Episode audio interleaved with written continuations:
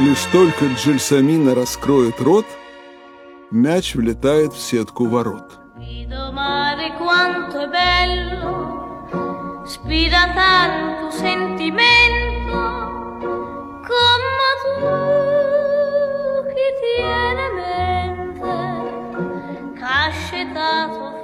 Это история про Джельсамина, рассказанная им самим.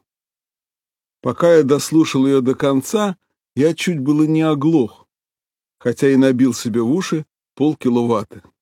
Дело в том, что у Джельсамина такой громкий голос, что даже когда он говорит в полголоса, его слышат пассажиры реактивных самолетов, летящих на высоте 10 тысяч метров над уровнем моря. Сегодня Джельсамина знаменитый тенор. Он известен повсюду, от Северного полюса до Южного. Став артистом, он придумал себе новое, звучное и, пожалуй, даже несколько пышное имя, которое я не буду здесь называть, потому что оно наверняка сотни раз попадалось вам в газетах. В детстве мальчика звали Джельсамина Жасмин, и под этим именем он останется в нашей повести. Так вот, жил да был обыкновенный мальчик, может быть, даже поменьше ростом, чем другие мальчишки, но голос у него был на редкость оглушительный, что выяснилось, едва он успел издать свой первый крик. Когда Джельсамин родился, а произошло это глубокой ночью, все односельчане вскочили с постелей, решив, что слышат фабричный гудок, зовущий их на работу.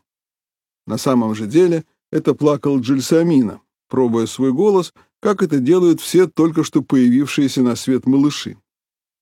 К счастью, скоро он научился спать с вечера до утра, как это делают все порядочные люди, кроме журналистов и ночных сторожей.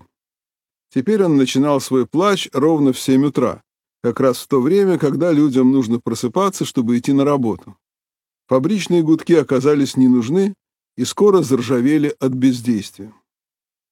Когда Джельсамина исполнилось 6 лет, он пошел в школу. Во время переклички учитель дошел до буквы «Д» и вызвал его. «Джельсамина!» «Здесь!» — радостно ответил новый ученик. И тут же раздался грохот. Посыпались осколки. Классная грифельная доска разлетелась на тысячу мелких кусков. «Кто из вас запустил камнем в доску?» — строго спросил учитель, протягивая руку за линейкой. Все молчали. «Ну что же, начнем перекличку сначала», — сказал учитель. «Это ты запустил камень?» — спрашивал он по порядку каждого ученика. «Не я, не я», — отвечали испуганные мальчики. Когда учитель дошел до Джельсамина, тот тоже встал и вполне искренне ответил. «Это не я, сеньор У...» Но не успел он произнести слово «учитель», как в ту же минуту оконные стекла с громким звоном посыпались на пол. На этот раз учитель внимательно следил за классом и видел, что ни один из его сорока учеников не стрелял из рогатки. «Наверное, окно разбил кто-нибудь с улицы», — подумал учитель. «Один из тех шалунов, которые вместо того, чтобы ходить в школу, разоряют птичьи гнезда. Поймаю-ка я его да отведу за ухо в полицию». То утро на этом все и кончилось. На следующий день учитель снова взялся за перекличку и опять дошел до имени Джельсамина. «Здесь», — ответил наш герой, гордясь тем, что стал школьником. Трах-тарарах! Сразу же откликнулось окно. Стекла, вставленные всего полчаса назад, посыпались на мостовую. «Странное дело», — сказал учитель. «Несчастье случается всякий раз, когда я дохожу до твоего имени». «А, все понятно. У тебя, мой мальчик, слишком громкий голос. От твоего голоса воздух сотрясается, как во время циклона. С сегодняшнего дня ты должен говорить только в полголоса, а иначе школа и все наше селение превратятся в развалины. Договорились?» Покраснев от стыда и смущения, Джельсамина попробовал возразить. «Сеньор учитель, ведь это же не я, трах-тарарах!» — ответила ему новая доска, только что принесенная школьным сторожем из магазина. «Вот тебе доказательство», — сказал учитель. Однако, заметив, что у бедняги Джельсамина катились по щекам крупные слезы, встал из-за стола, подошел к мальчику и ласково погладил его по голове. «Слушай меня внимательно, сынок. Твой голос может принести тебе либо много бед, либо великую славу. Пока же лучше, чтобы ты по возможности меньше пользовался им. К тому же всем известно, что слово «серебро», а молчание — золото. С этого дня для Джельсамина начались адские муки. В школе, чтобы не наделать новых бед, он сидел, заткнув рот носовым платком. И все же его голос звучал до того громко, что товарищам по классу приходилось затыкать себе уши. Учитель старался спрашивать его как можно реже. Правда, нужно сказать, что Джельсамина считался примерным учеником, и учитель был уверен, что он всегда сможет дать правильный ответ. Дома после первого же случая он за столом стал рассказывать о приключившемся в школе, и от двадцати стаканов остались одни осколки, ему было строго-настрого запрещено раскрывать рот. Чтобы отвести душу, ему приходилось уходить подальше от селения, в лес, на берег озера или в поле. Когда он бывал уверен, что остался один и на почтительном расстоянии от окон своих односельчан, он ложился ничком на землю и начинал петь. Через несколько минут земля словно закипала, Кроты, гусеницы, муравьи и другие подземные обитатели вылезали на поверхность и убегали за много километров, думая, что начинается землетрясение. Только один раз Джельсамина забыл про свою обычную осторожность. Дело было в воскресенье на стадионе, во время решающей футбольной встречи. Джельсамина не был заядлым болельщиком, но мало-помалу игра захватила и его. И вот, под одобрительные возгласы болельщиков, команда его села перешла в атаку. Я точно не знаю, что значит перейти в атаку, так как ничего не понимаю в футболе. Но такое выражение употребил в своем рассказе Джельсамина, и я уверен, что вы его поймете, ведь вы же читаете спортивные газеты. «Давай, давай!» — кричали болельщики. «Давай!» — закричал во весь голос Джельсамина. Как раз в этот момент правый крайний передавал мяч центру нападения, но мяч на полпути изменил направление и, движимый какой-то неведомой силой, влетел в ворота противника, проскочив между ног вратаря. «Гол!» — закричали зрители. «Вот это удар!» — воскликнул кто-то. «Видели, как он срезал мяч? А точность-то какая! Все рассчитано до миллиметра. У него золотые ноги!» Но Джельсамина, придя в себя, сразу же понял, что он наделал. Сомнений быть не может, думал он, этот гол забил я своим голосом. Придется мне молчать, а то иначе во что превратится спорт. Нет, пожалуй, чтобы уравнять счет, придется забить гол и в другие ворота. Во втором тайме ему представился удобный случай. Команда противника бросилась в атаку. Жельсамина закричал, и мяч влетел в ворота его односельчан. Легко понять, что сердце его при этом обливалось кровью. Даже спустя много лет, рассказывая мне об этом случае, Джельсамина заметил, «Я скорее бы дал отрубить себе палец, чем забить этот гол». Но ничего не поделаешь, волей-неволей пришлось забить.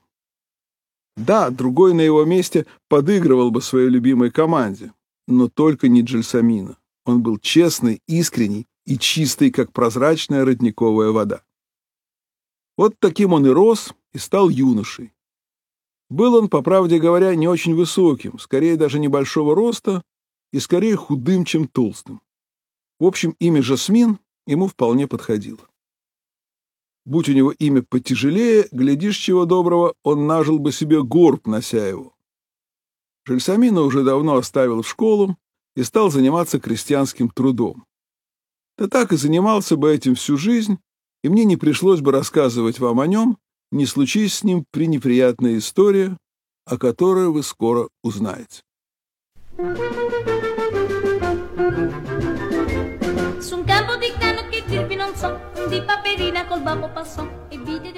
Джельсамина не повезло, против него поднялось все село.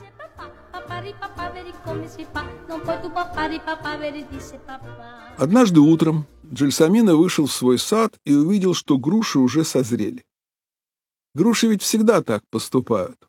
Не говоря нам ничего, они зреют себе и зреют, и в одно прекрасное утро вы видите, что они уже поспели, и пришла пора их снимать. Жаль, подумал Джельсамина, что я не захватил с собой лестницы. Пойду-ка я домой, возьму ее, да заодно принесу шест, чтобы сбивать груши с самых высоких веток. Но в этот момент ему пришла в голову другая мысль, вернее, просто небольшой каприз. А что, если мне попробовать пустить в ход свой голос? И, решив так, он встал под деревом и не то в шутку, не то всерьез закричал. «А ну-ка, груши, падайте!» «Бах-бах-бах-бах!» — ответили ему груши, падая дождем на землю. Джельсамина подошел к другому дереву и проделал то же самое. Каждый раз, когда он кричал «падайте», груши отрывались от веток, словно только и ждали этого приказа, и густо усыпали землю. Джельсамин очень обрадовался этому. Ведь так я сберегу немало сил, подумал он. Жаль только, что я раньше не додумался пользоваться голосом вместо лестницы и шеста. В то время, когда Джельсамина обходил свой сад, собирая таким образом груши, его увидел крестьянин, который мотыжил землю на соседнем участке. Он протер глаза, ущипнул себя за нос, и когда убедился, что все это не сон, побежал за женой. «Пойди-ка, погляди, — сказал он ей весь дрожа. «Я уверен, что Джельсамина злой колдун». Жена посмотрела, упала на колени и воскликнула. «Да он добрый, святой волшебник!» «А я тебе говорю, что колдун, а я тебе говорю, что святой волшебник». До этого дня муж с женой жили довольно мирно. Но тут он взялся за мотыгу, она за лопату, и каждый из них уже готов был с оружием в руках отстаивать свое мнение, когда крестьянин предложил. «Пойдем позовем соседей. Пусть они тоже поглядят на Джельсамина, послушаем, что они скажут». Идея позвать соседей и иметь предлог лишний раз почесать язычком понравилась жене. Она бросила свою лопату и исчезла. Еще до наступления вечера вся округа знала о случившемся жители разделились на две партии. Одни утверждали, что Джельсамина добрый волшебник, другие доказывали, что он злой колдун. Споры все разгорались, все росли, как растут волны на море, когда поднимается сильный ветер. Вспыхнули настоящие ссоры, и было даже несколько пострадавших. К счастью, легко. Один крестьянин, например, обжегся трубкой, так как в разгаре спора сунул ее в рот не тем концом. Полицейские совсем растерялись и не знали, что им делать. Они ходили от одной группы к другой и призывали всех к спокойствию. Самые неистовые спорщики направились к саду Джельсамина. Одни для того, чтобы взять себе что-нибудь на память о волшебстве, другие с намерением уничтожить сад, где жил злой колдун. Увидев, что огромная толпа устремилась куда-то, Джельсамина решил, что вспыхнул пожар. Он схватил ведро и хотел уже было броситься на помощь, но увидел, что вся толпа остановилась у его дверей, и услышал такой разговор. «Вот он!» — кричали они. «Он добрый волшебник!» «Какой там волшебник? Он злой колдун! Поглядите, у него в руках ведро, наверняка заколдованное. Ради бога, отойдем подальше. Если он плеснет на нас этой штукой, то мы пропали. Какой такой штукой?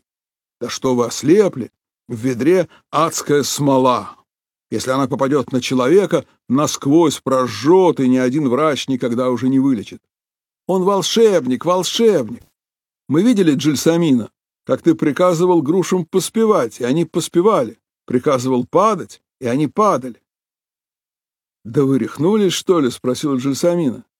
«Ведь всему виной мой голос. Просто воздух от него начинает сотрясаться, как при сильном урагане. «Да, да, мы знаем!» — закричала одна женщина. «Ты делаешь чудеса своим голосом!» «Какие там чудеса? Это колдовские чары!» — надрывались другие. Джильсамина бросил со злости ведро на землю, ушел в дом и закрыл дверь на засов. «Кончилась моя спокойная жизнь», — думал он. «Теперь мне нельзя будет шагу ступить, чтоб за мной следом не бежали любопытные. По вечерам, перед сном, повсюду только и разговоров будет, что обо мне. Я буду пугалом для маленьких детей, злым колдуном. Лучше мне убраться отсюда. В конце концов, что мне здесь делать? Родители мои умерли, лучшие друзья погибли на войне. Пойду-ка я бродить по свету, да попробую найти счастье с помощью своего голоса. Есть же люди, которым платят за то, что они поют. Правда, это немного странно, ведь по-настоящему не стоило бы платить людям за занятия, которые им самим доставляют удовольствие. Но все же за пение платят. Может, и мне удастся стать певцом.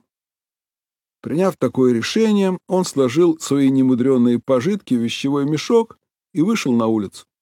Ожидавшие его люди расступились, перешептываясь. Не глядя ни на кого, Джельсамина молча пошел по дороге. Отойдя довольно далеко, он обернулся, чтобы в последний раз посмотреть на свой дом. Толпа все еще не расходилась, и люди указывали на него пальцами, словно он был привидением. «А не сыграть ли с ними шутку, которую они заслуживают?» — подумал Джельсамина, и, набрав полную грудь воздуха, он крикнул во весь голос «До свидания!». Результат этого прощального приветствия сказался немедленно. Мужчины почувствовали, как неожиданный порыв ветра сорвал с них шапки. Старые дамы, у которых открылись лысины, похожие на очищенное яйцо, бросились вдогонку за своими париками. «Прощайте! Прощайте!» — повторил Джельсамина, от души смеясь над этой первой в своей жизни шалостью. Шапки и парики сбились в одну стайку, словно перелетные птицы, спорхнули к облакам, движимые необычной силой голоса Джельсамина, и через несколько минут скрылись из виду. Вскоре стало известно, что они умчались за несколько километров, а некоторые из них даже улетели за границу. Через несколько дней и Джельсамина пересек границу и попал в самую необычайную страну на свете. L'amore ti sorprende con un baglio, pure in quel bacio ardente ti batte il cuore, romanina del Baio, romanina del Baio. Lasciatela passare, fisarmoniche, chitarre e lampate, lasciatela ballare, è la bella romanina del Baio.